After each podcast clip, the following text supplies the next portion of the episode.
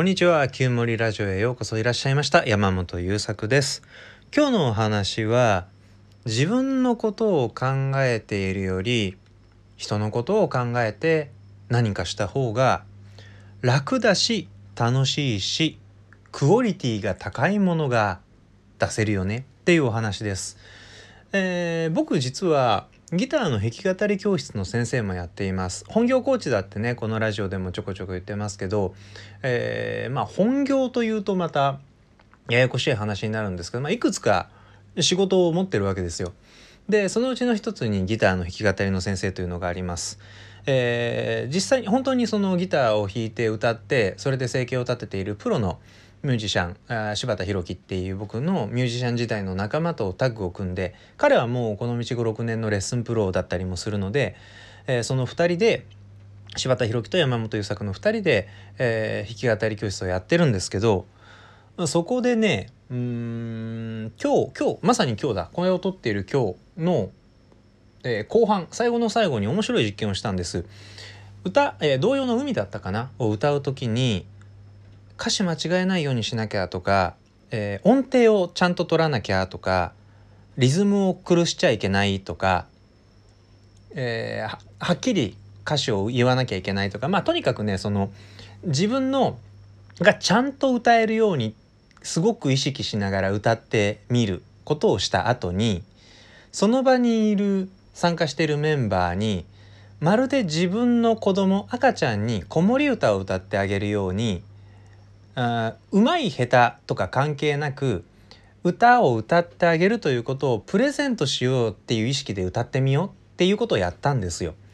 でまあ僕が言い出しっぺで先生なのでまず自分で間違えないように失敗しないようにとだけ考えて歌ってでみんなに聞いてもらってでその後にみんなに歌をプレゼントするよっていう意識で歌って僕がまず歌った僕としてどういう変化を感じたかということをみんなに聞いてもらった後に聞いてもらったみんなとしてどんなことを感じたかっていうことをシェアしてもらったんですね。でその後、えー、それぞれの生徒さんにも自分のことばっかり考えて歌うっていうことをした後に、えー、この歌をあなたたちに渡しますってその場にいるメンバーにねプレゼントしますよってお伝えしますよっていう気持ちで歌ってみてどんな変化があるかっていうのをまた歌っている自分たちからも感,、えー、感想を述べて聞いた人からも感想を返すっていうことをやったんです。でもうね明確に違うんですよ。その軒並み相手のことを考えて歌った時の方がいいってことになったんです。でいいっていいの中身はまず歌っていた人が歌っていて気持ちがいい。ちゃんと歌わねばならないって自分の中に向かって矢印を向けて、えー、歌っていた時って失敗にフォーカスしたり失敗しないように備えて体が硬くなったりっていうことが起こるので歌が硬くなったり結果的にピッチが狂ったり歌詞間違えちゃったりして余裕がなくなっていく。でまあ面白くないわけです歌っていて。で聴いてる方もなんとなく硬いなって感じるんですよね。それが相手にこの歌を渡すよ。プレゼントするよ。でっていう意識で歌うようにするとまあ歌声の優しくなること。でまあ曲がねあの童謡の「海」だったっていうこともあるので「あの海は広いな大きいな」っていうあれね。あだったのもあってなんかとてもね広いこう豊かな歌声に変わるんですよね。歌ってる人変わらないんですよ。歌いながら考えてることが変わるだけで歌が変わるんですよ。でこれをねみんなで「ああすげえ!」ってなりましてね。で着地点はあの冒頭でお話しした通りで間違えないようにしなきゃちゃんとやらなきゃ完璧にこなさなきゃって自分の中に向かって矢印を向けてやるよりもあなたにこれをお渡しするよっていう意識で心の矢印を自分の外に向けてパフォーマンスをした方がいやまずやっていて気持ちがいい。そして受け取る側も心地がいい。あと何よりそうした方が歌のクオリティが高い。ですよ。不思議だよね。でもねこれは何かの機会にぜひやってみていただきたいです。えー、こんな風にラジオとか YouTube 撮ってる方とかあとブログ書いてる方は是非ね自分が失敗しないようにとかって考えるんではなくってあ例えばこうラジオなんかだとお話ししながらなんとか今回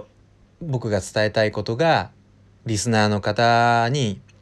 受け取りやすくなるためにはどうしたらいいだろうか。ってことを考えながら話す時とどんな違いがあるか。あの失敗しちゃいけないって思ってる時って取り直しめちゃくちゃ多くなると思うんですよ。あの僕もだいぶ心当たりがあるんだけどあでも聞いてくださってる方にこうなってもらいたいんだっていうところにだけフォーカスして話をしたりするあの文字を書いたりするとスルスルっとできてクオリティは低くない上に後から反響も良かったりするって感じなんですね。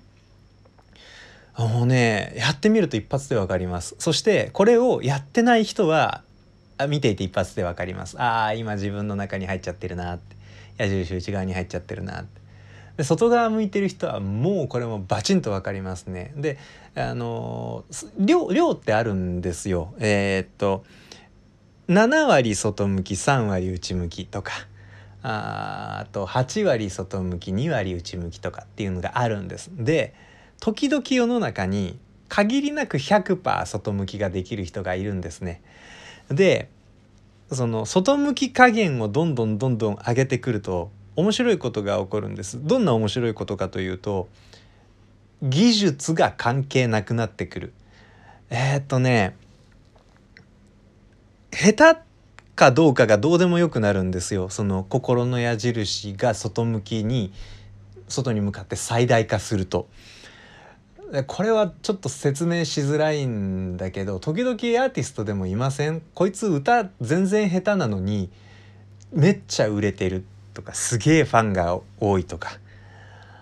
あれはそういうことだと思います。外に向かってもうとにかくリスナーをリスペクトしているリスナーのために歌っているリスナーを愛しているっていう気持ちで歌がこぼれているそういう人はうまいとか下手とか関係ない世界があるんですよね。で逆にうまさにだけフォーカスして演奏しているというのは矢印自分向きなのでうまさが理解できる人にしか伝わらないんですよね。や昔の僕は完全にこっちのパターンだったね。そのうまければデビューできると思っている。うまければファンができると思っているタイプの人は心の矢印が自分の中に向いているのであ心の矢印が全開で外を向いた時に出てくるそのキラキラした感じとかあそのまあこの言葉を使うのはどうかと思うんだけどカリスマ性的なものもう圧倒的な魅力っていうのはやっぱり心の矢印がどれだけ外を向いてるかっていうことで発揮されるものなんじゃないかなとここ数年間の研究の結果今僕はそう思っているわけなんですよ。でこれは歌に限らずお話をする時なんかにも使えるしもっと別の資料を作るとかあ話を聞くみたいな時もそうだったりするんですよね使えたりするんです。なのでもし何かこの話を聞いていただいてねああ心の矢印を外向けると俺だったらどういう場面かな私だったらどういう時にそういうことできるかなっていうことを考えてみてあれかなって思い当たるものがあったら是非ね一回やってみてください。自分楽になるし相手も気持ちよくなれるし何よりその場で起こる出来事の品質がバーンと上がります。これはあででであそうであの気をつけていただきたいのが心の矢印をどうしても外に向けられない時があるんです。どういう時かっていうと自分のコンディションがちょっと下がってる時。そういう時はね休んでください。頑張って休んでください。無理くり矢印外へ向けると内側でこっちを見てほしい。自分が拗ね始めたりするので可能な限り可及的速やかにお休みください。美味しいもの食べてゆっくりふかふかのお布団で寝て、えー、余裕があったら好きな映画見たりとかしましょうよ。Amazon プライムとかでさ。あということでした、えー、で今回は心の矢印内側向き外側向き外側の向きの方がいいよっていうお話でした。最後まで聞いてくださってありがとうございました。また次回お会いしましょう。それじゃあバイバイ。